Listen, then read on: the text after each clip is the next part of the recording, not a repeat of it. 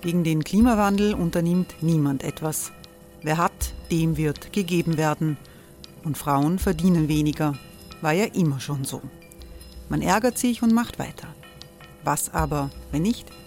Wir haben eine Idee. Die Falter Arena macht die Bühne frei für Menschen und Projekte, die das Land verändern. Mein Name ist Eva Konzett. Ich leite das Politikressort im Falter. Und am Sonntag, den 26. Mai, veranstalten wir im Wiener Stadtsaal die nächste Falter Arena. Mit dabei unter anderem der ehemalige Politiker und Neosänger Matthias Strolz, Theresa Imre von Markter, Sonja Jöchtel von Love Politics oder Kari Ochsner von Ochsner Wärmepumpen. Machen statt jammern. Wir schauen uns an, wie das funktionieren kann. Kommen auch Sie vorbei. Alle Informationen und Tickets finden Sie unter falter.at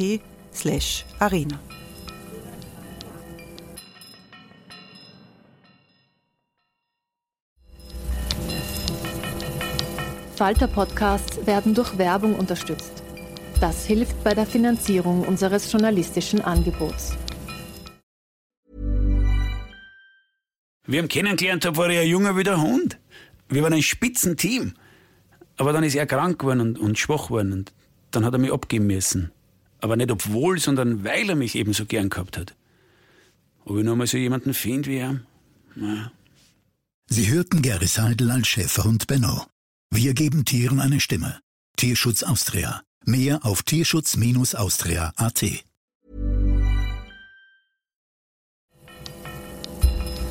Falter Radio, der Podcast mit Raimund Löw.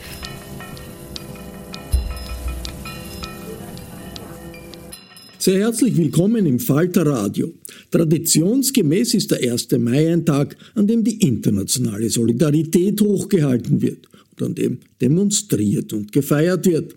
Sozialdemokratinnen und Sozialdemokraten, Gewerkschaftler und Linke jeder Couleur und aus allen Generationen sind auf der Straße. Hören Sie in dieser Sendung Michael Häupl zu Krieg und Frieden, Sozialismus damals und heute. Der ehemalige Wiener Bürgermeister und heutige Präsident der Volkshilfe spricht über Flüchtlinge und Vertriebene und über seine persönliche Betroffenheit angesichts der von Russland angerichteten Katastrophe in der Ukraine. Er gedenkt des verstorbenen Musikers und Freundes Willi Residaritz und er erinnert sich an die Fraktionskämpfe in der studentischen Linken in seiner Jugend. Hören Sie klare Worte von Michael Häupl zum 1. Mai in einem Gespräch im Bruno Kreisky Forum mit dem Publizisten Robert Miesig. Ich darf Sie alle auch begrüßen an den digitalen Endgeräten, die uns dazuhören, auf den verschiedensten Channels, auch Falter Radio, dass das auch übertragen wird. Und deswegen äh, gehe ich ein bisschen in die Zukunft. Bald ist der 1. Mai. Wie schaut der 1. Mai bei dir aus? Geht man früh, muss man früh aufstehen, gell? Äh, Gott sei Dank kann ich nur sagen, wie immer oder wie früher. Äh, denn äh, frühmorgens ist der Besuch bei der Sektion, äh, dann äh, der Besuch in meiner Bezirksorganisation der Partei und dann äh, am Rathausplatz. Also, und schauen wir, was am Nachmittag ist, wenn es regnet. Äh, dann wird es ein bisschen schwieriger. Wenn das Wetter schön ist, dann freue ich mich auf die diversesten Feste, die es am Nachmittag des 1. Mai auch immer gibt.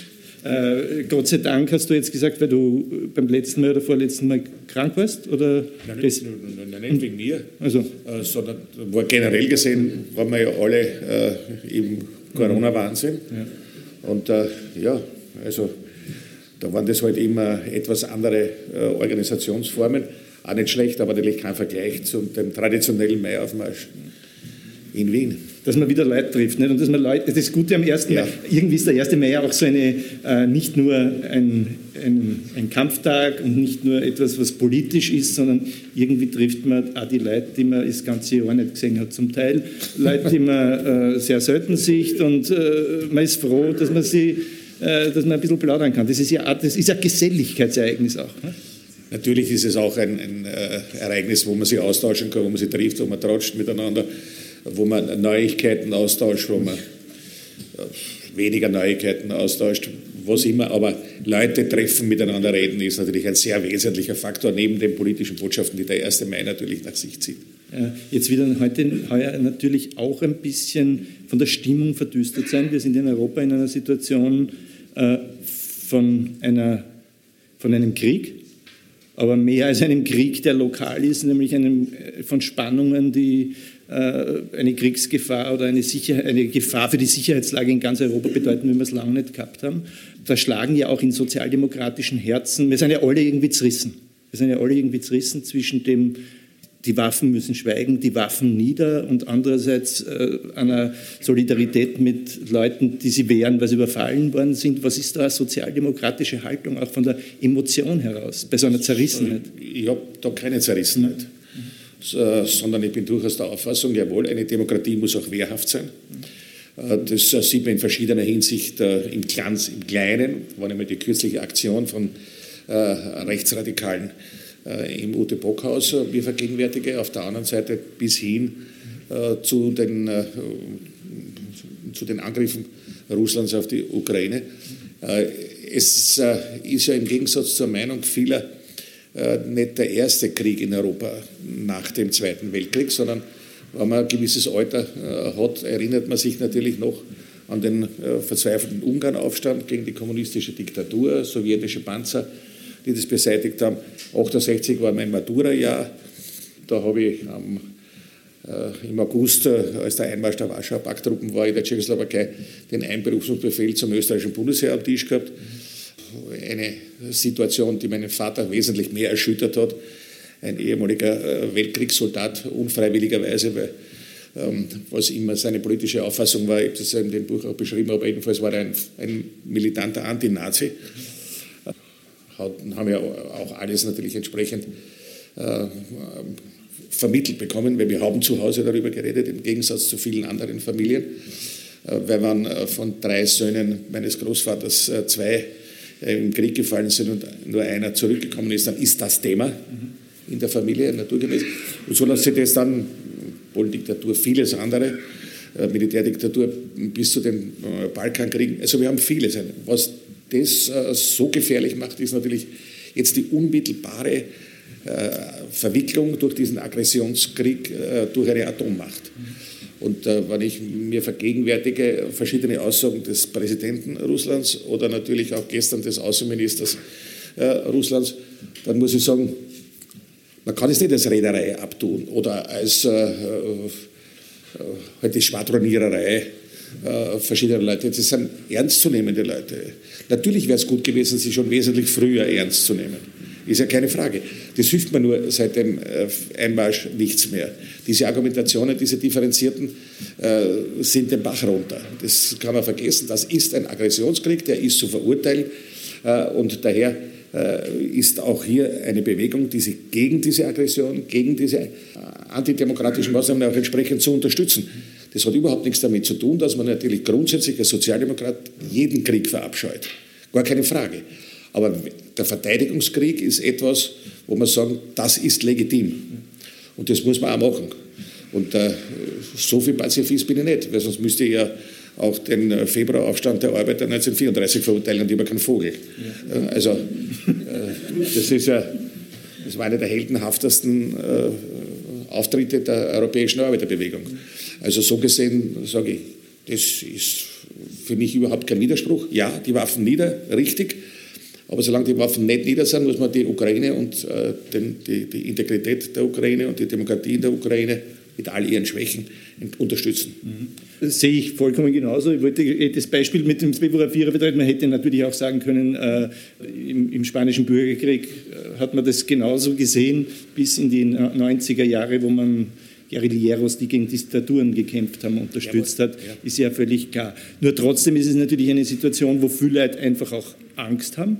Ja? Und da braucht man ja sowas wie moralische Klarheit und gleichzeitig Besonnenheit.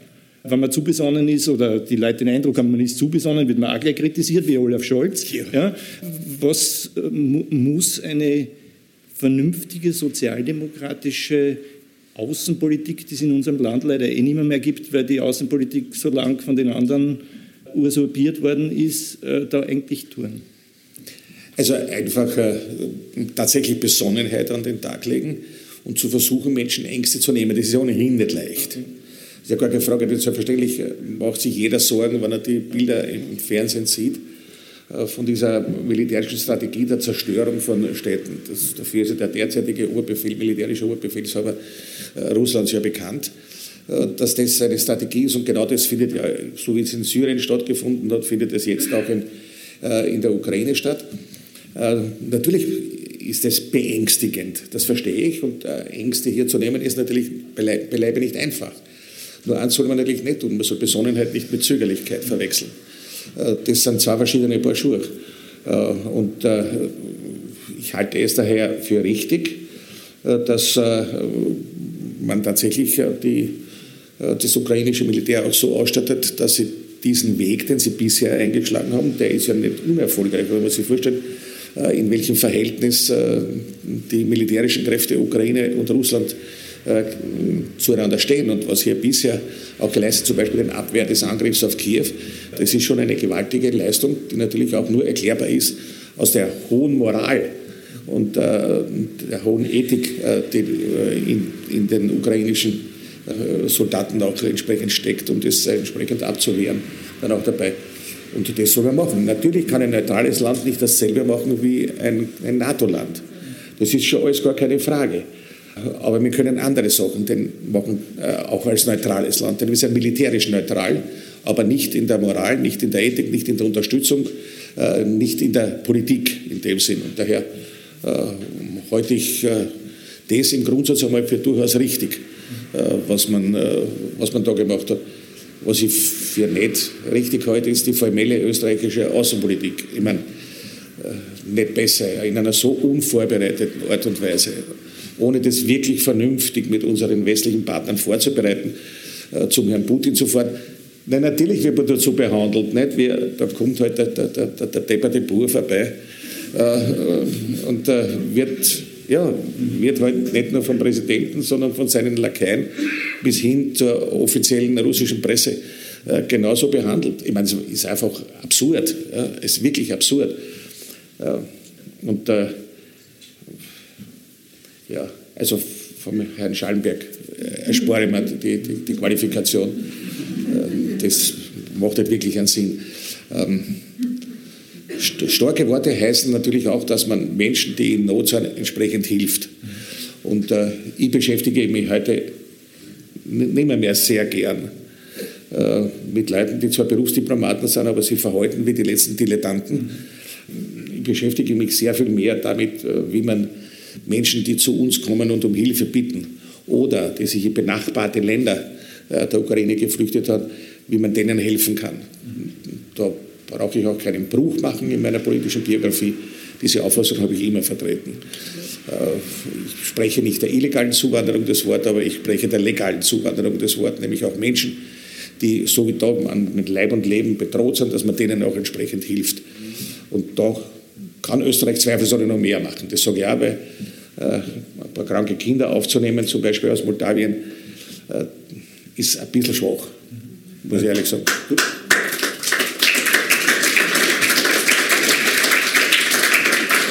Und noch schwächer ist, dass man die dann auch noch ausspült gegen die anderen, die man nicht aufnimmt. Und das sind auch Kinder, die in Moria sitzen. Ne?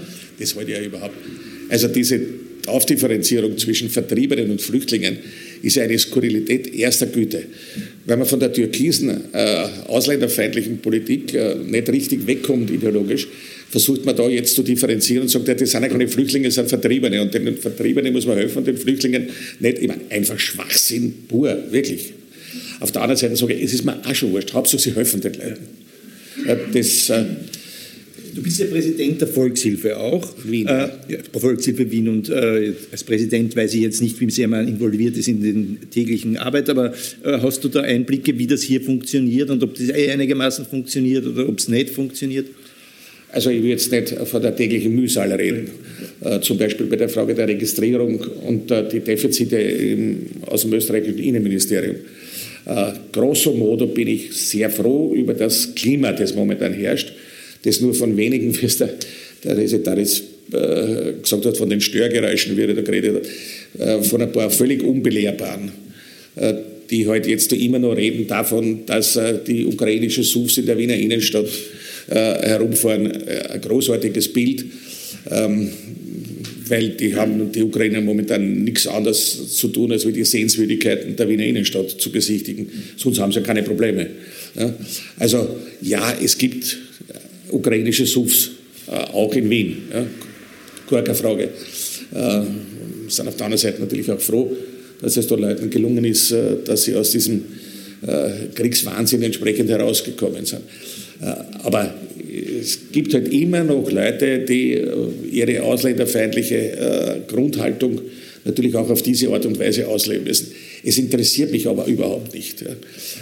Wir sind momentan wirklich sehr froh, gerade auch bei der Volkshilfe, was wir an Sachspenden und an Geldspenden, ähnlich wie die Caritas oder ähnlich wie andere Hilfsorganisationen, das Rote Kreuz, der Samariterbund und viele andere, äh, dass man da auch äh, in sehr, sehr guter Abstimmung, in sehr, sehr gut freundschaftlicher Beziehung, äh, dass wir da den Menschen helfen können, dass wenn sie zu uns kommen, dass sie mal was Frisches zum Anziehen kriegen, also die waschen können, was Frisches zum Anziehen kriegen, Essen, Trinken, allfällig Medikamente. 80 Prozent reisen ja ohnehin weiter, weil sie dorthin gehen, wo schon ihre Bekannten, Verwandten, Freunde auch sind. Aber der, der bei uns bleibt, der soll auch äh, äh, entsprechend unterstützend versorgt werden. Und ich füge hinzu, wir werden von der Volkshilfe niemals trennen äh, zwischen äh, jetzt ukrainischen Flüchtlingen und anderen Flüchtlingen, sondern Flüchtling ist Flüchtling und der bei uns anerkannt ist, dem ist zu helfen und das tun wir.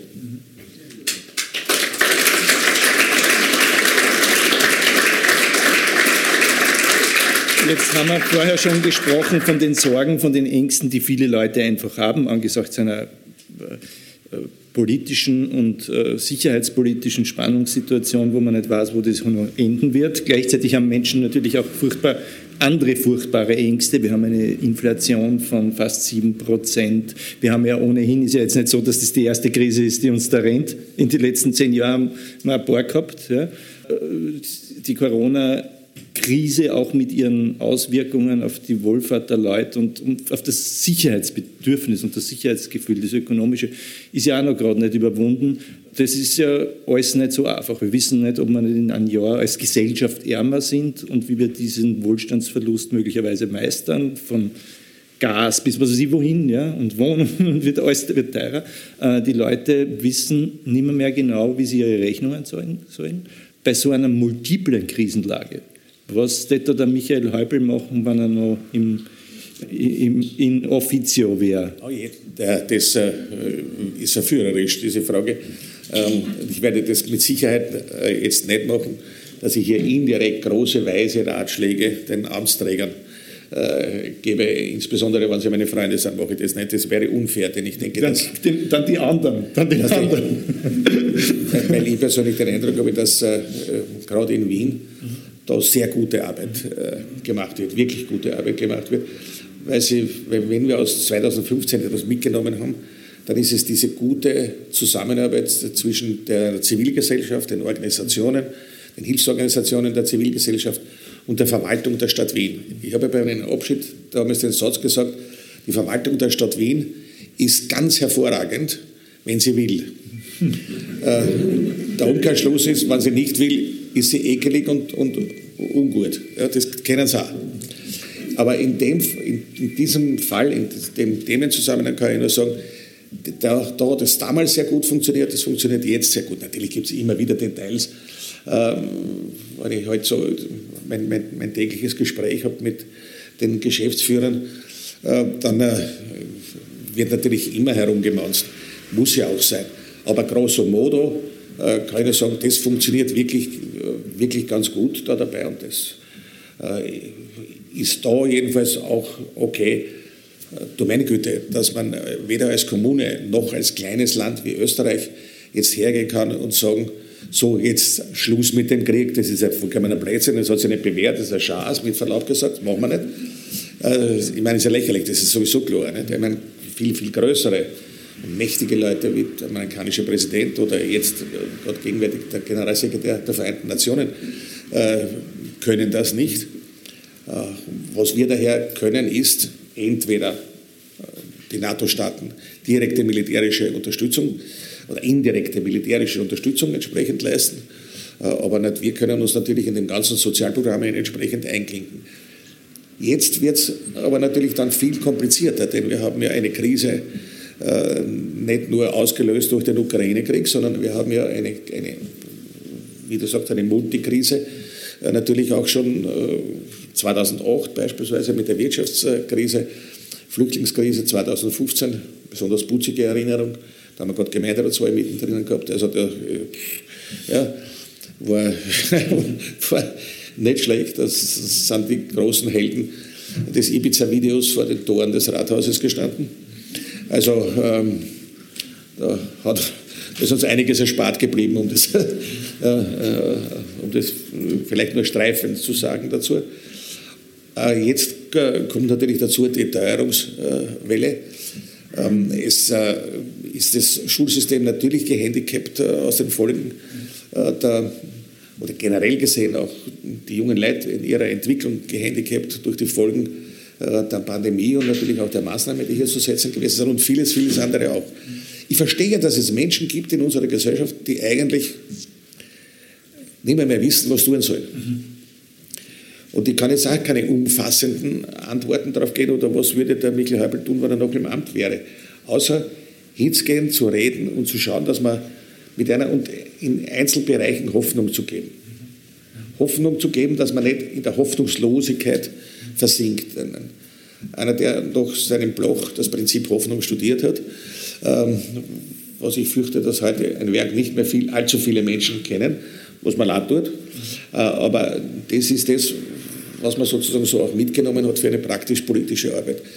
Es lässt sich natürlich eine ganze Menge machen in der Arbeit mit jungen Leuten. Es lässt sich eine ganze Menge machen oder ließe sich eine ganze Menge machen, um das soziale Leben der Menschen äh, entsprechend äh, zu verbessern, gerade im Kampf gegen die Inflation.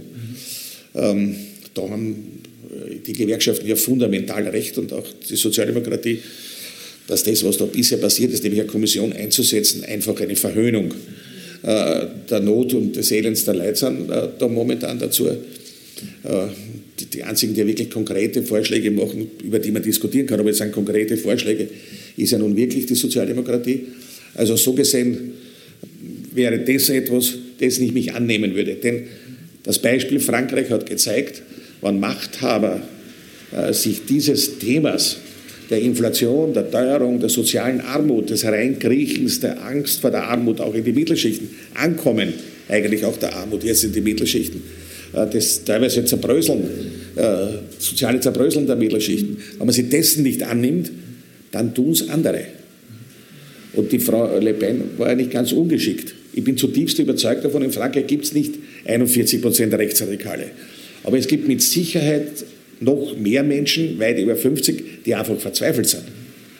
Und in der Verzweiflung den Wahnsinn begehen, die Frau Le Pen zu wählen. Und äh, daher kann man da nur sagen, ja, wenn man das Thema auslässt, die soziale Frage nicht sich annimmt und sie tunlichst auch weitgehend löst, dann hat man gerade und besonders als Sozialdemokratie, aber generell gesehen als eine politische Partei der Mitte, hat man ja natürlich seine Probleme.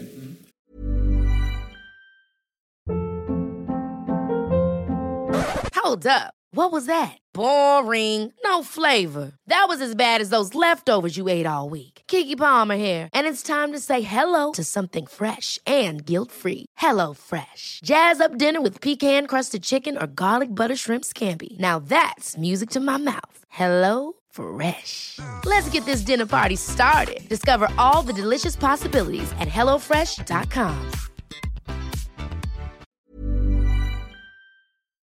du bist mir jetzt ein bisschen ausgewichen, aber das macht ja gar nichts. Äh, du bist mir ausgewichen, weil ich mir ja gedacht, da kommt jetzt, mich, du wirst mich da kommt jetzt äh, Vorschläge wie ein Preisdeckel, damit es keine, äh, keine Extraprofite der Energiewirtschaft gibt und Senkung der Mehrwertsteuer und was weiß ich was. Aber äh, du hast da was, äh, du hast es umschifft, aber etwas sehr Wichtiges gesagt, nämlich, dass es ja irgendwie auch um die Ausstrahlung geht. Also es geht ja einerseits um die Programme, aber dann auch um so etwas wie eine Verkörperung.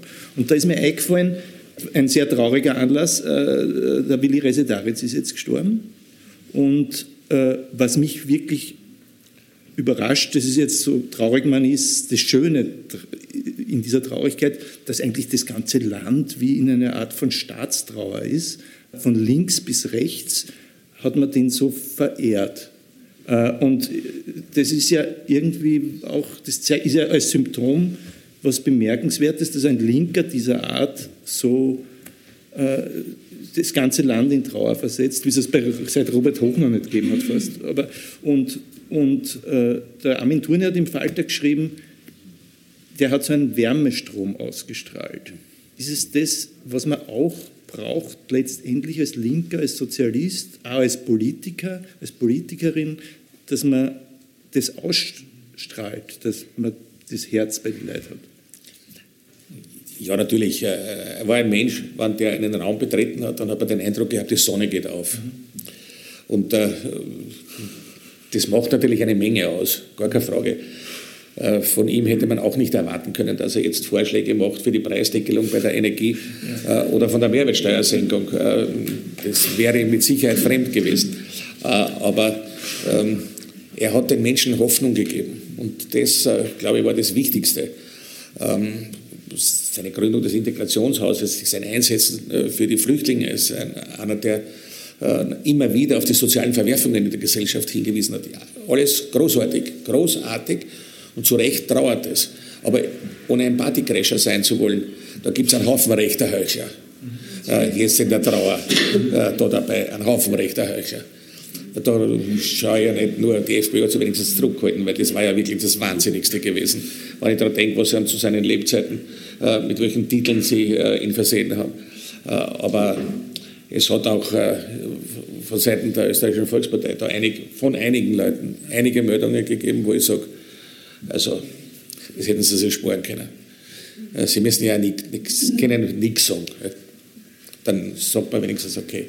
Aber dazu in tiefste Trauer zu heucheln, dazu für das, was sie vorher anschauen haben lassen, welche Schwierigkeiten sie gemacht haben, dazu und wie, schlecht sie ihn ehrlich gesagt auch behandelt haben.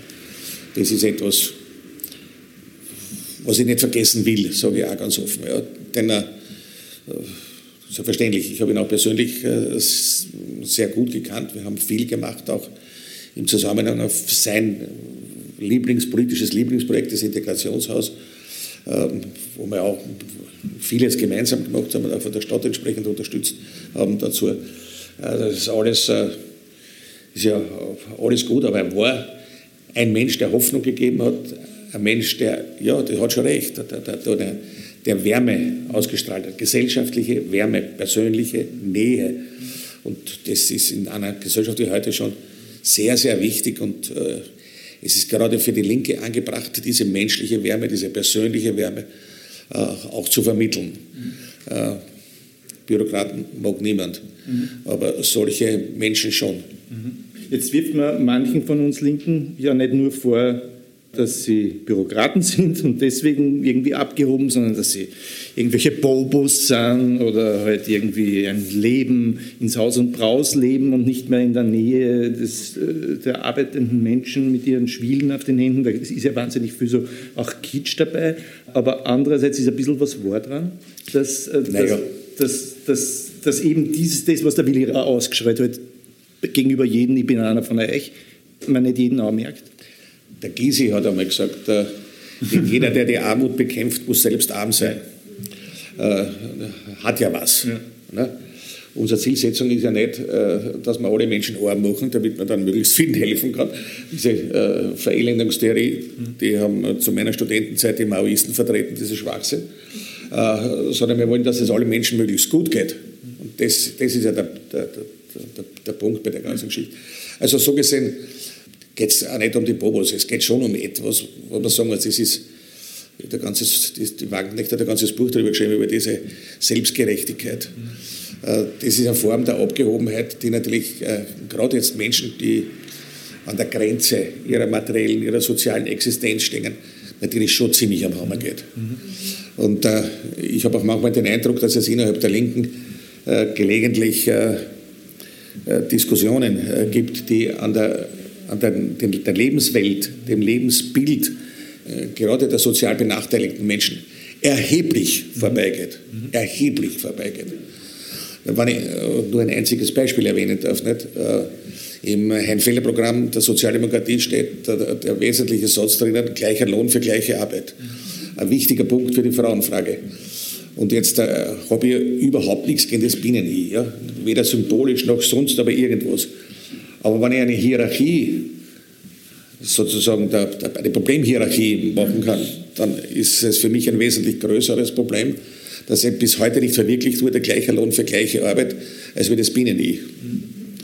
Und da, glaube ich, sollte sich die Linke gelegentlich überlegen, was ist denn jetzt wirklich wichtig, im Hinblick nämlich auf die Menschen, die ja uns brauchen, die auf unsere Hilfe angewiesen sind. Äh, und das sind halt einmal die sozial schwächeren Leute.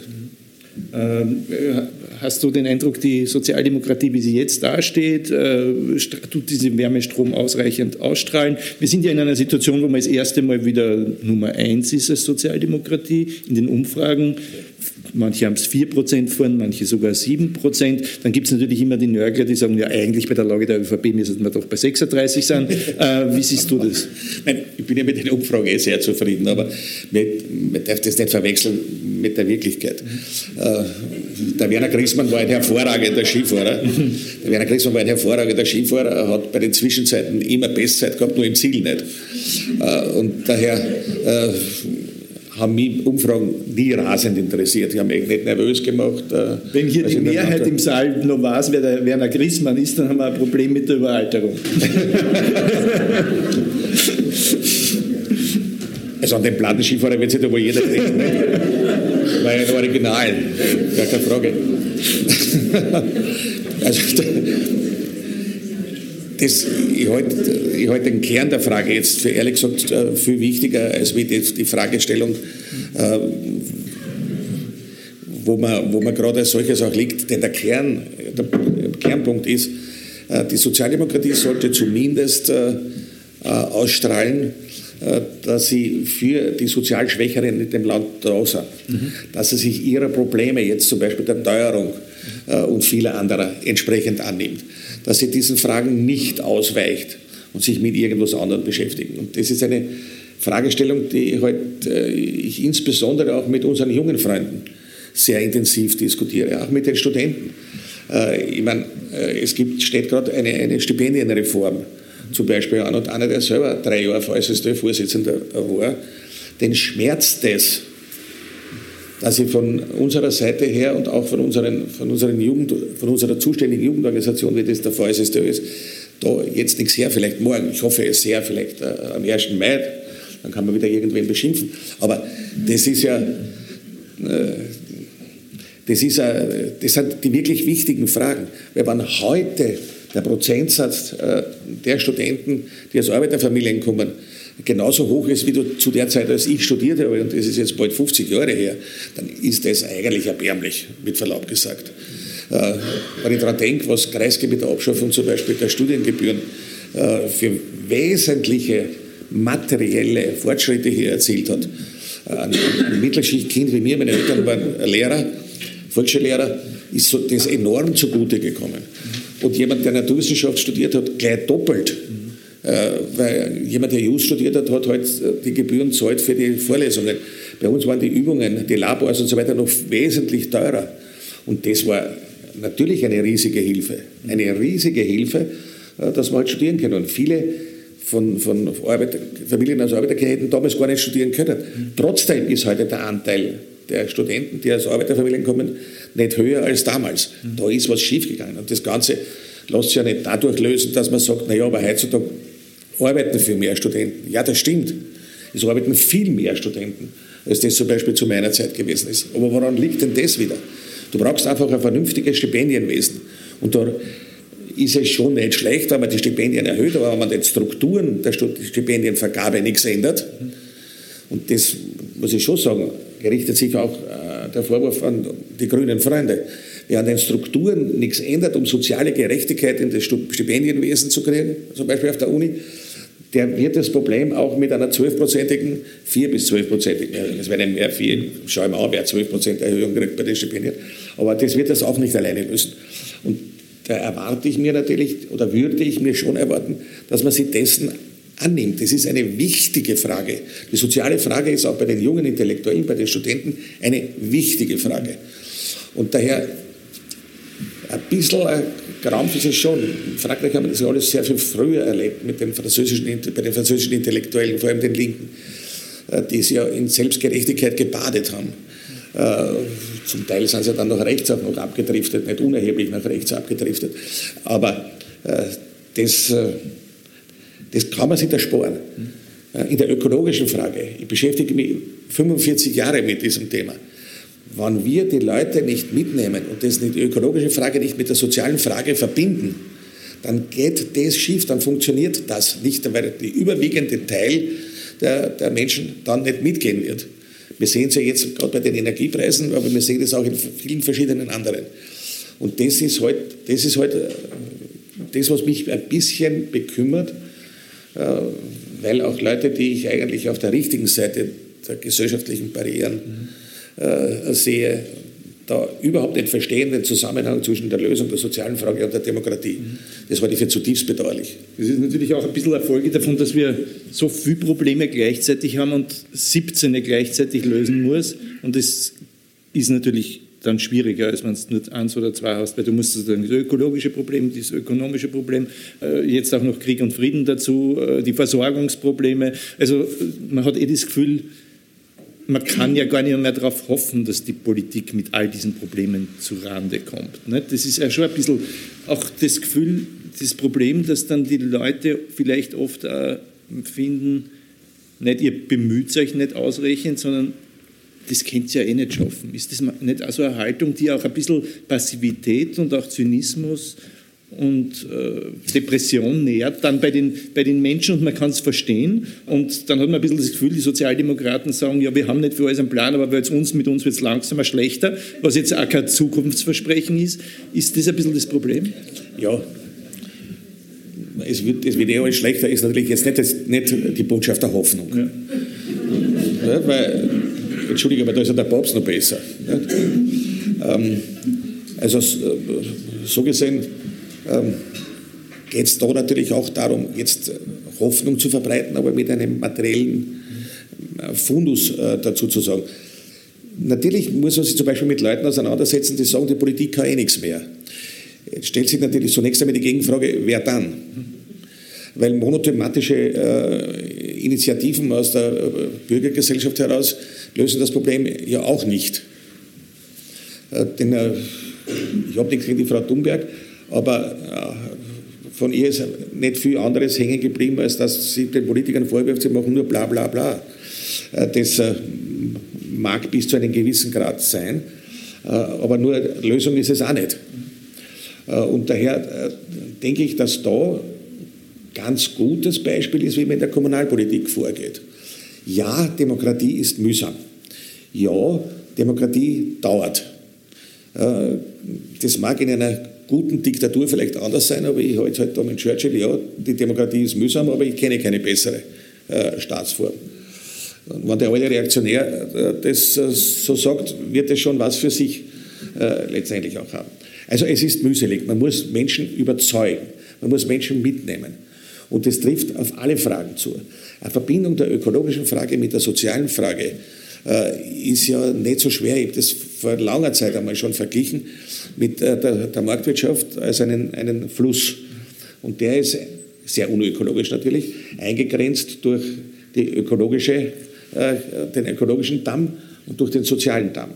So kann die Marktwirtschaft, ökosoziale Marktwirtschaft, hat das ein, ein konservativer, schlauer Politiker einmal genannt, äh, kann sie mit dem, ähm, mit diesem Bild, mit diesem Modell dem dann im Detail vieles unterzuordnen ist, aber mit diesem Modell auseinandersetzen, weil sowas wie eine Gesamtlösung letztendlich auch darstellt. Ich kann daher den Satz von vorhin nur noch einmal wiederholen. Wer in der ökologischen Frage nicht gleichzeitig die soziale Frage mitdenkt und mitlöst, der wird auch in der ökologischen Frage scheitern. Und heute in der ökologischen Frage scheitern heißt in der Klimafrage scheitern und das ist schlicht ergreifend eine Katastrophe. Nicht von heute auf morgen, das ist ja das, das Böse daran, den Schleichenden an diesen schleichenden Katastrophen. Das wird, wie wenn man ein Blutdruckkranker ist. Ne? Die sind nicht von heute auf morgen tot, aber mit der Zeit wird man ganz schön krank, äh, wenn man dieses Problem nicht löst. Und äh, da gilt das auch. Aber bei einem Blutdruckkranken muss ich halt auch schauen, dass der seine Medikamente sich leisten kann. äh, beispielsweise, dass der die Möglichkeit hat, äh, das äh, auch entsprechend sozial abzufedern, sein, seine Therapie. Und das gilt natürlich auch in der ganzen Frage der, der, der, der Ökologie. Und wenn man dann noch die Ökologie festmacht, mit Verlaub gesagt, bei allem Grundverständnis, das ich habe für die junge Ökologiebewegung, aber das festmacht an einer Straßen, von dem ein Wohnbau für 6.000 Menschen abhängt, dann fehlt mir sehr viel an Verständnis. Das muss ich wirklich ganz offen sagen, denn auch Elektroautos brauchen Straßen und Busse brauchen auch Straßen. Und ich kenne keine Siedlungen, keinen Siedlungsbau ohne Straßen. Und äh, jetzt rede ich ja nicht, dass die jetzt 3,7 Kilometer weg ist von der, äh, von der Lobau. Und ich niemals einem Projekt zugestimmt hätte, hätte sich der Lobau gefährdet, als äh, einer, der damals in vielen nächtlichen Gesprächen mit dem niederösterreichischen Landeshauptmann unter Beiziehung von relativ viel Schnaps äh, die, äh, das Einverständnis zur, zur Bildung dieses Nationalparks Donau eingeholt habe. Äh, mir war das immer sehr wichtig und nie hätte ich etwas zugelassen, was äh, diesen Nationalpark zerstört. Auch jetzt nicht. Äh, und hat man jetzt seit 20 Jahren das Lobau-Tunnel nicht gebraucht, können wir noch 10 Jahre darauf warten. Das ist mir gar nicht mehr das Wichtige. Aber dass man den Wohnbau in Wien verhindert, bei dem Wien hat den größten Zuzug, wie wir heute gehört haben aus der Statistik, das, also das ist für mich nicht einsehbar. Das, das verstehe ich nicht. Weil dann haben wir das, können wir das Projekt in der Donaustadt machen, dann haben wir in Favoriten kein Projekt mehr umsetzen können, gar nicht. Das geht nicht. Wir brauchen diesen sozialen Wohnbau. Äh, natürlich in einem modernen Wohnbau, natürlich in einem, äh, mit, mit, ökologischer Beheizung. Jawohl, ich bin dafür, dass wir äh, aus den fossilen Energieträgern rauskommen. Es gibt in Wien einen hervorragenden Vorschlag äh, dafür, wie man mit der Geothermie äh, aus diesem äh, Themenfeld herauskommen kann. Es gibt einen Finanzierungsbeschluss, zum Beispiel der Wiener Stadtregierung. Das ist ja alles nicht nichts. Und da kann ich nicht sagen, das sind ökologische Verbrecher, nur deswegen, weil sie Wohnen bauen wollen oder Straßen dort hier bauen. Also das haut nicht hin. Wenn man nicht den Leuten eine soziale Perspektive gibt, wird man auch die ökologischen Fragen nicht lösen können. Mhm. Ganz deiner Meinung. Mein einziger Einwand war, die Jugend darf auch ein bisschen übertreiben und außerdem sind es natürlich Verbündete, mit denen man vielleicht den Konflikt nicht so an die Wand fahren hätte lassen müssen. Aber das müssen wir jetzt gar nicht diskutieren, weil wir haben so viel noch zu reden, das ist ja Wahnsinn. Das, das kann man, das kann man, natürlich hätte das nicht unbedingt sein müssen, aber zum Gespräch kann schon immer zwei. Ja. Und ich kenne die Uli Simmer jetzt wirklich schon sehr lange. Und die Uli Simmer ist ja nicht jemand, der aus einer sozialistischen Jugendorganisation kommt, sondern, sondern genau aus so einer, einer Öko-NGO. Äh, und die ohnehin enorm Geduld hat. Also ich will ja gar nicht an unsere politischen Vorgänger denken, wie die umgegangen waren damit. Also, ja, mhm. lass, das kann man wirklich lassen, ja. ja dazu. Äh, aber zum Gereden kann ich mir, kann ich mir zwei Leute äh, oder, oder zwei Gruppierungen dazu. Und jetzt gebe denen ja, denen, denen Jungen ja noch einmal zu, zu, zu 90 Prozent recht und ich verstehe auch, dass man da Druck ausübt, dass tatsächlich auch schneller was weitergeht in der ganzen Frage des Climate Change und den Maßnahmen dazu. Das ist gar keine Frage. Ist völlig klar. Nur soll sich nicht die falschen Hassobjekte aussuchen. Wenn man sagt, die Sozialdemokratie ist der Hauptfeind der Ökologiebewegung, dann hat man was. Ja? Und dann unseren Leuten zu sagen, aber das sind eigentlich unsere Verbündete, die uns da als Hauptfeind bezeichnen, ist auch ein bisschen schwierig. Ja, ist auch ein bisschen schwierig. Also da wird man wahrscheinlich noch einiges an, an wechselseitiger Vertrauensarbeit zu leisten haben, ist keine Frage. Ja, ein bisschen lernen auch und äh, ein bisschen Erfahrung miteinander machen. Das war schon besser. Äh, Erfahrung hast du ganz viel in diesem Buch aufgeschrieben. Jetzt, ich habe viel zu viel jetzt über, die, über das Aktuelle geredet, aber es ist ja auch so interessant und interessiert, glaube ich, auch viele auch unsere Zuseher. Äh, äh, dieses Buch äh, beschreibt die letzten, was sind es eigentlich, 50 Jahre, also es sind natürlich mehr, aber wie du dann nach Wien gekommen bist, ist jetzt auch schon 50 Jahre circa her. Du kommst aus einem kleinen Dorf oder Kleinstadt, ja, äh, St. Christophen. Ist ein Dorf. Ist ein Dorf. 550 Einwohner hat es gehabt, wie ich jung war. Jetzt hat es im Winter 350 und im Sommer 1700. Ja. Äh, in Niederösterreich, St. Christophen, aus einer ÖVP-Familie, christlich-sozial, zumindest von der Weltanschauung her. Und dann bist du nach Krems, äh, dazwischen war noch ein bisschen was anderes. Wann hat die Rebellion begonnen? Oder hat die gar nicht begonnen da noch? Ist das, war das ganz normales Teenageralter? Leben? Naja, ein ganz normales Teenageralter war es nicht. Äh, nachdem ich schon zu dem Zeitpunkt aus dem zweiten katholischen Konvikt herausgeflogen bin. Ja, okay. Äh, ich dachte äh, mir, das ist üblich. naja. Also, ich will ja nicht bestreiten, dass eine gewisse jesuitische Ausbildung für einen Sozialdemokraten durchaus äh, vernünftig und, und, nützlich ist. Äh, ist, ja, ist ja keine Frage. Aber das muss auch seine Grenzen haben. Und deswegen äh, bin ich natürlich. Es war einen 15-Jährigen so einzuschränken, wie das in einem katholischen Konvikt ist, das funktioniert natürlich äh, jedenfalls mit mir nicht. Ja. Und so. Und, äh, gut, sehr zum Leidwesen meines Vaters äh, bin ich dann aus dem zweiten Konvikt ausgeflogen und dann hat er es aufgegeben. Ne? Ähm, aber äh, das Ganze war alles mehr, äh, war nicht sehr politisch. Also es war nicht alles so überlegt, es war eine gewisse Rebellion äh, gegen, den, gegen die sehr stringente äh, alte Pädagogik äh, in, den, in den katholischen ähm, Konvikten. In Krems bin ich ja in eine normale öffentliche Schule gegangen. Ich war nur in den Piaristenkonvikt am Bergo. Das war eine gewisse Form der Rebellion dagegen, aber politisch in dem Sinn war das nicht. Mhm. Politisiert wurde ich eigentlich erst, als ich in die Stadt gekommen bin, als ich auf die Universität gekommen bin äh, da war plötzlich alles anders. Das hängt natürlich auch zeitlich zusammen dann mit dem, dem Sieg von Kreisky. Durchflutung aller Lebensbereiche du warst ja Demokratie. kurzfristig in einer rechten Burschenschaft. Ja, war, das, war das völlig unpolitisch nein, aus deiner Sicht? Naja, also von deiner Motivation her, meinst du? Von der Motivation her, mit Sicherheit. Ja. Das war, die Motivation war das Abenteuer. Das war ja. natürlich äh, ja, etwas Lustiges. Aber auf der anderen Seite habe ich gespielt beim äh, ESV Vorwärts Krems Fußball und da war mir auch nicht bewusst, dass es ein roter Fußballverein äh, gewesen ist, das, sondern dort haben wir mit meinem Freund gespielt. Das war übrigens auch ein interessantes Lehrling, weil wir waren äh, in der ganzen Jugendmannschaft da nur zwei, drei Schüler, der Rest waren Lehrlinge. Das war ein ganz interessantes Zusammenleben eigentlich mit äh, äh, mit der Arbeitswelt oder mhm. mit, den, mit den Lehrlingen selber gar nicht so bewusst vollzogen, aber das war äh, eigentlich etwas, was man so äh, hintergründig eher sehr viel mitgekriegt hat. Nicht? Schule des Lebens irgendwie. Ja, ja, eigentlich Schule des Lebens, nicht? eine Form von, von, von innenösterreichischer Integration. Äh, der Lehrer Bur, der eigentlich äh, immer so in, in äh, Mittelschichtmilieu gelebt hat, der trifft auf Arbeiterklasse. Das war, war durchaus, durchaus schon sehr wichtig, viel wichtiger wie das andere. Denn in dem Augenblick, wo wir ähm, dann verstanden haben, was sie da ideologisch in der Burschenschaft anspielt, haben wir ja gleich, glaube ich, 10 oder 12 ausgetreten, mhm. äh, dort und sind gegangen. Weil das ja, in dem Moment, wo das bewusst geworden ist, ist ja das nicht, nicht durchhaltbar gewesen. Ich meine, es war dort natürlich, das war nicht lauter Nazi dort, ja. Aber äh, es war schon so, dass es äh, das Grundklima natürlich etwas war, was in dem Augenblick, wo man es geschnallt hat, äh, nicht mehr machbar gewesen ist. Ne?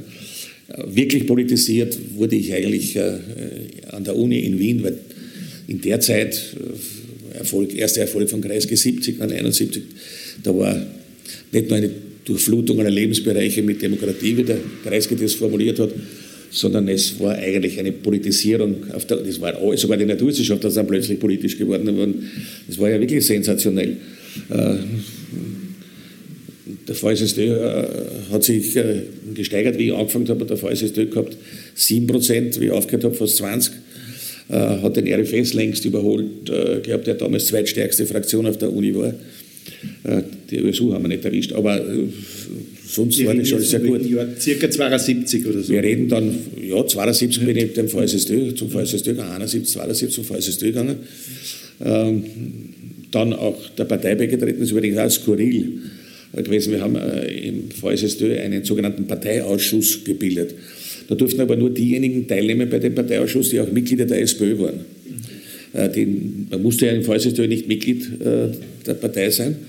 Die waren eben nicht bei diesem Parteiausschuss dabei. Da dort sind Fragen diskutiert worden, wie zum Beispiel politische Arbeit, linke Arbeit in der SPÖ. Ne?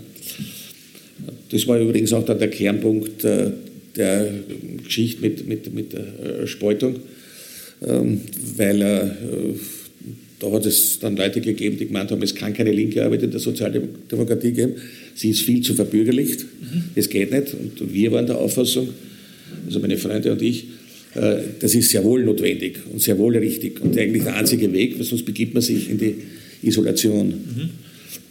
Wie die anderen linken Gruppen auch, die diversen K-Gruppen und dann, und dann die GAM und vielen anderen.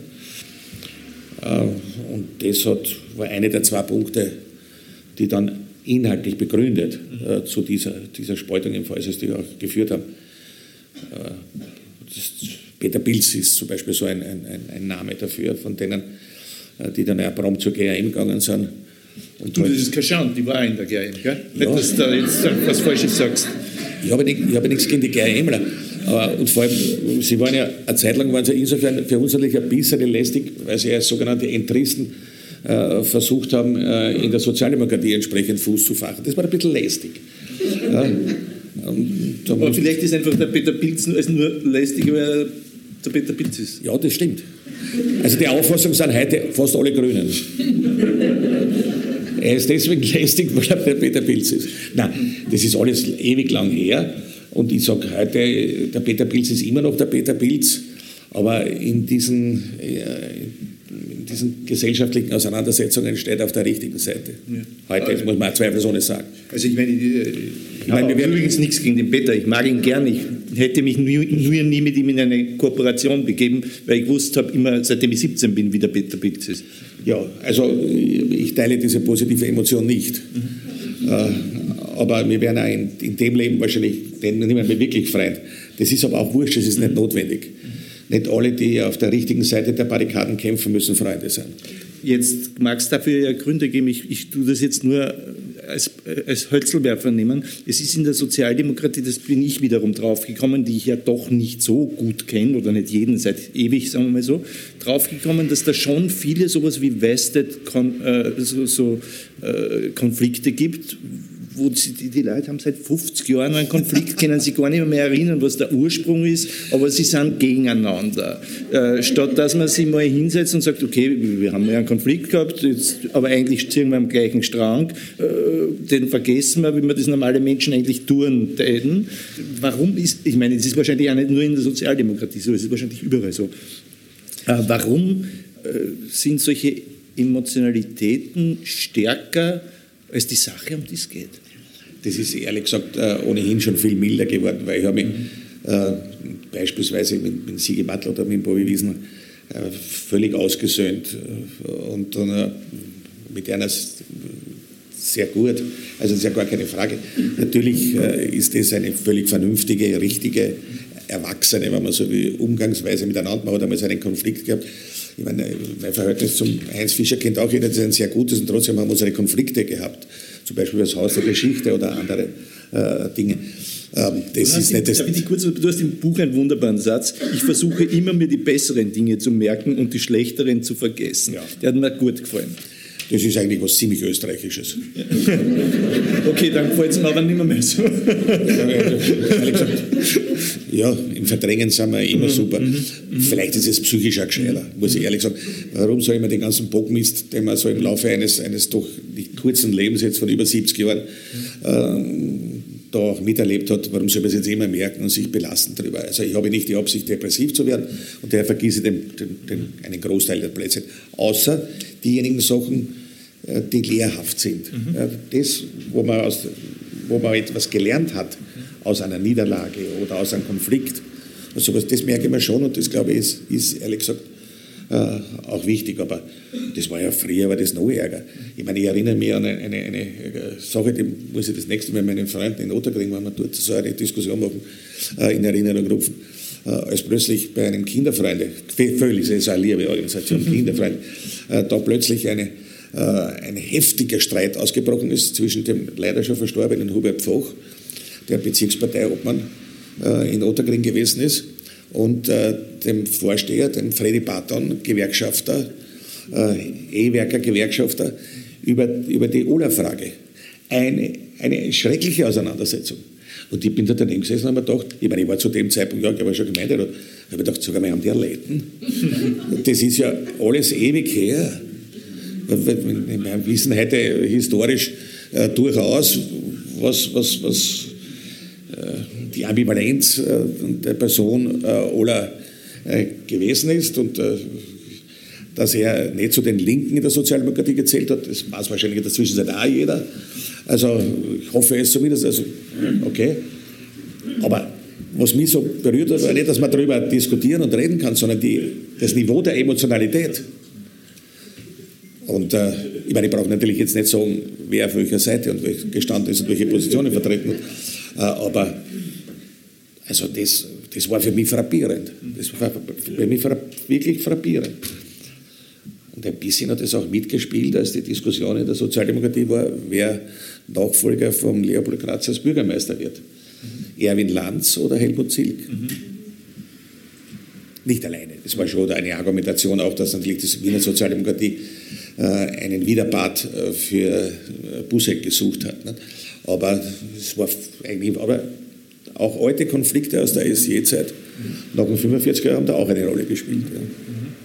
Also das hat schon was für sich. Wahrscheinlich auch sogar bei deinem, sozusagen, wie es um deine Nachfolge ging und wo es da ja auch zumindest sowas wie Fraktionskämpfe gegeben hat, die waren ja auch nicht nur innerhalb von einem Jahr entstanden, sondern da haben ja auch Leute äh, eine Rolle gespielt, die wahrscheinlich auch schon 15 Jahre sich kackelt haben und das ist dann auch schon eingegangen äh, in so eine Art äh, zweite Natur, sagen wir mal so.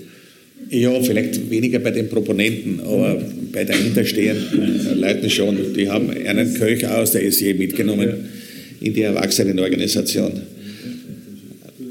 Ja, ich belasse es jetzt dabei. Ja, ja, ich, belasse, ich will ja sozusagen, es gibt ja noch so viele und außerdem, ich muss jetzt eh aufhören, damit unser Publikum auch noch die Möglichkeit hat, die eine oder andere Frage an dich zu richten, aber es gibt so viele lustige Episoden, die ich ein bisschen rauskitzeln will. Also du bist dann nach Wien gekommen äh, und die Geschichte, dass du im Studentenheim die Revolution angezettelt hast, die wissen wir ja schon alle, die hast du hundertmal erzählt. Äh, nur äh, kommt da vor in dem Buch, und das wusste ich noch nicht, dass du eigentlich als erstes nach Kaisermühlen gezogen bist, zu einer, glaube ich, Tante oder so irgendwas. Großtante, ja. Großtante. Und im Café vis-à-vis, das war das Café vom Hansi Orscholitsch. Das, das ist ein Irrtum, den korrigieren wir dann später. Ich habe mir immer eingebildet, das hat einen gehört. Das ist ein Irrtum. Er hat im 15. Bezirk ein Kaffeehaus ah. gehabt. Äh, aber er war relativ oft dort. Und zwar so, so oft, dass ich glaube, das gehört. Aber für mich war das eine Schulung dort. Ich bin dort also als ganz junger Student vom Land gekommen, also Krems ist immerhin, da habe ich schon 22.000 Einwohner gehabt, äh, aber ich bin dorthin, ich habe kaum die Sprache verstanden. Das ist ja fast so, wie wenn ein Wiener nach Vorarlberg kommt. Also das ist ja alles nicht so ganz einfach gewesen. Ich habe dort einfach wirklich einen, einen, einen Schnellsiederkurs in Wien äh, bekommen wirklich ausgebildet in Wien wurde ich natürlich dann in Ottergring. Das ist ja, ist ja keine Frage. Nicht? Aber äh, das war dort also bemerkenswert. Es war ja wirklich ein Crashkurs, weil ich war dort nur drei Monate, weil das war eine, meine, eine der Geschichten wieder, die mein Vater eingebracht hat. Das bei der Großtante war eine Wirtin, eine ehemalige Wirtin, eine pensionierte Wirtin in Kaisermühlen, war mit dem jungen Studenten äh, der noch dazu schon seine, seine Soldatenzeit hinter sich hat, also mit diesem jungen Mann, ist natürlich überhaupt nicht zu Rande gekommen. Ne? Also, das, nach drei Monaten war dieses Experiment auch wieder beendet. Zum Leidwesen, wiederum zum Leidwesen meines Vaters, aber jetzt, ich habe gesagt, Vater, tut mir leid, aber geht nicht. Dann war die Revolution im, äh, im, im, im, Studentenheim, ja. dann war der VSSDÖ, dann war der Streit im VSSDÖ, Mattel, ja. Dings.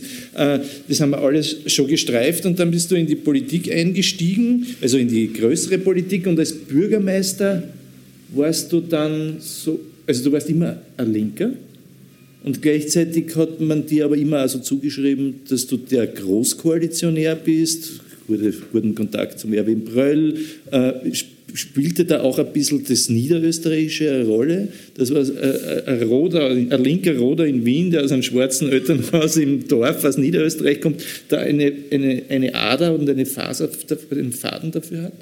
Nein, das sind mehr persönliche Kontakte gewesen, weil ich darf schon erinnern, dass ich äh, die erste rot-grüne Koalition, äh, Koalitionsregierung gebildet habe in Österreich und die über zehn Jahre äh, ja auch äh, funktioniert hat. Und ich denke auch ganz gute Arbeit, äh, grosso modo, wenn man wirklich äh, die Substanz anschaut, ganz gute Arbeit äh, geleistet hat. Aber es ist richtig, es gibt, hat von mir immer ganz gute Kontakte gegeben zu jenen Konservativen, die die christliche Soziallehre ernst genommen haben. Das war der entscheidende Punkt. was weiß ich, ein Christian Konrad oder ein, ein Erwin Bröll, eine Menge Leute, die alle ein bisschen so ähnlich gedacht haben wie mein Vater. Mhm. Mein Vater war primär Katholik und dann war er ÖVPler. Mhm. Da kann man natürlich auch darüber diskutieren, ja, alles. Aber wenn jemand die christliche Soziallehre ernst nimmt, dann ist er ein Bündnispartner für einen Sozialdemokraten. Und um dieses Bündnis, das ist eher ein Erbe von Kreisky. Mhm. Um dieses Bündnis habe ich mich immer sehr bemüht, was, denn es war schon richtig, was unser Großvater, unser politischer äh, da gesagt hat, weil der einmal, da war ich noch VSSD Obmann, da hat mir gesagt, was macht ihr denn mit den mit die depperten Kommunisten? Schaut, jetzt macht was mit den jungen Katholiken. Das ist viel gescheiter. Ist in vielfacher Hinsicht auch hm, politisch, strategisch richtig. Das hat sich in der Friedensbewegung ja dann auch bewährt gehabt, weil der Friedensbewegung äh, waren die Kommunisten waren äh, gegen die amerikanischen Mittelstreckenraketen, aber für die sowjetischen. Äh, die junge ÖVP war für die amerikanischen Mittelstreckenraketen, aber gegen die sowjetischen. Wir waren für gar keine Raketen. Da nicht und dort nicht. Und das waren die jungen Katholiken auch. Und das war wirklich dann erkenntlich, da bist du mehrheitsfähig. Ja, als, als, als junger Linker bist du da in diesem Bündnis mit den Katholiken, bist du in bestimmten Fragen deutlich mehrheitsfähig. Und da, das war für uns etwas so, wo wir, wo wir gesehen haben, der Alte hat recht. Es, ich meine, vielleicht ist es eine Altersfrage, aber ich ertappe mich immer, mehr, immer häufiger beim großkoalitionären Denken. äh, äh, nämlich bei so einer Haltung, äh, wenn es eine ÖVP oder einen Konservativismus gibt, mit dem man einen Ausgleich finden kann, dann ist das gut für den Zusammenhalt des Landes und gestritten wird er jetzt viel mittlerweile. Früher war das vielleicht anders. Früher wurde jetzt wenig gestritten und es gab so Decken über alles. Ja. Äh, aber jetzt ist eh alles so polarisiert. Mehr kann man, eh nicht, kann man sich eh nicht wünschen. Äh, also würde man sich eher wünschen, äh, eine, eine, eine, eine Allianz der Besonnenheit in der Mitte aber man hat den Partner dafür nicht mehr. Naja, schauen wir mal. Ja. Schauen wir mal.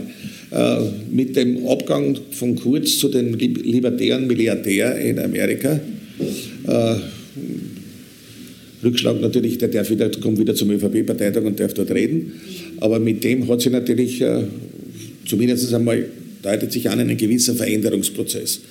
Ich orte den momentan als eine völlige Verniederösterreicherung äh, der Bundes-ÖVP, was nicht gerade für urbanes Denken spricht, muss man ja auch sagen, weil das ist ja reichlich rural, was sich da, was sich da natürlich auch aufspielt. Nicht unsympathisch, aber natürlich jetzt, äh, du hast schon recht, nicht? wo ist sozusagen jetzt der, der Bündnispartner, äh, für den notwendigen Veränderungsprozess in der Gesellschaft, in der Ökonomie, äh, natürlich auch in den verschiedensten Überbaufragen wie etwa der Bildungsorganisation, der Gesundheit und vielen anderen. Äh, das kann ich zur Stunde noch nicht beantworten, weil ich noch nicht weiß, was sie in der Entwicklung der ÖVP entsprechend umsetzt. Ein bisschen, muss ich sagen, ein bisschen bin ich beeindruckt von der, von der Wandelhaftigkeit der Grünen. Äh, denn in der, äh, das ist aber jetzt schon wahnsinnig äh, freundlich ausgedrückt. Ne? Meine Emotion ist dann sicherlich noch sehr viel härter. Weil äh, wie lange haben wir uns immer anhören müssen von den Grünen diesen moralischen Vorwurf. Ja? Äh, ihr gebt es den allen nach und äh, ihr seid moralisch nicht in Ordnung. Das ist hundertmal haben wir diese Dinge gehört. Was ist jetzt? In der Flüchtlingsfrage zum Beispiel, ich meine, ein erbärmlicheres Versagen, als wie zum Beispiel bei den zwei Kindern, die nach Georgien abgeschoben wurden, habe ich überhaupt noch nicht gesehen. Nicht einmal, dass ein gescheites kritisches Wort gesagt wird.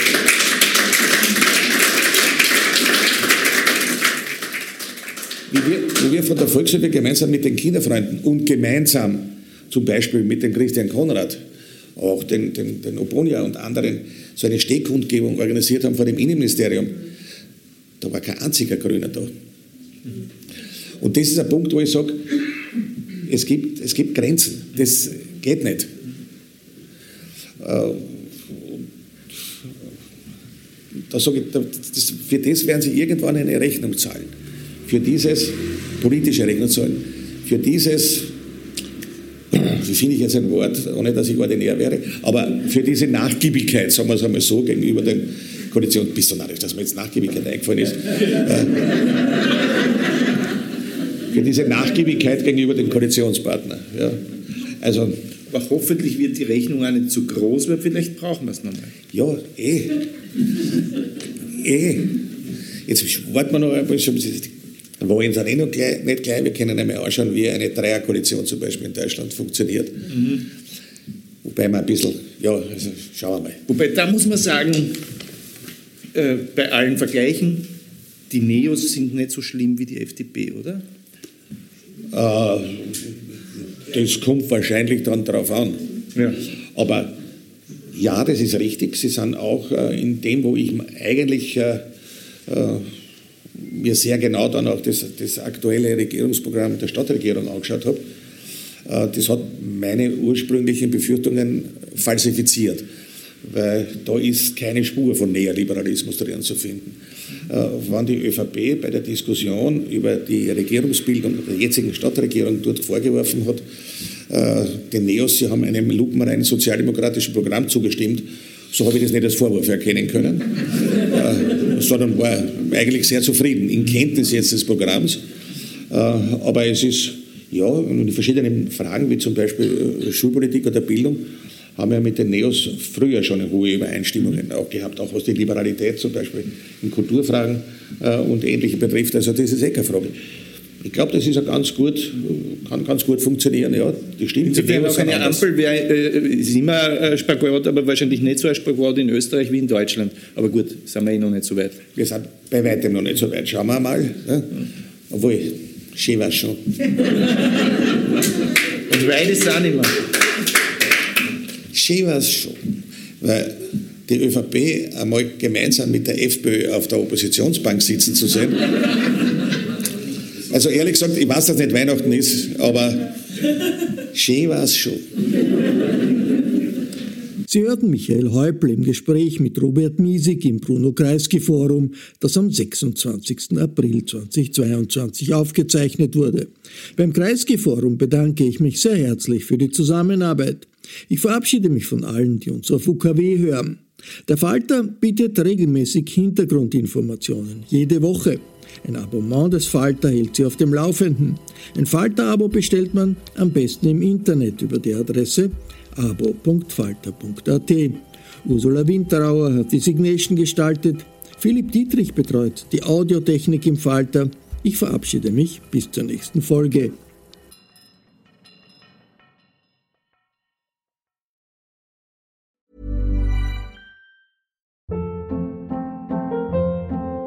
Hold up. What was that? Boring. No flavor. That was as bad as those leftovers you ate all week. Kiki Palmer here, and it's time to say hello to something fresh and guilt-free. Hello Fresh. Jazz up dinner with pecan-crusted chicken or garlic butter shrimp scampi. Now that's music to my mouth. Hello Fresh. Let's get this dinner party started. Discover all the delicious possibilities at hellofresh.com. Planning for your next trip? Elevate your travel style with Quince. Quince has all the jet setting essentials you'll want for your next getaway, like European linen, premium luggage options, buttery soft Italian leather bags, and so much more. And is all priced at 50 to 80% less than similar brands.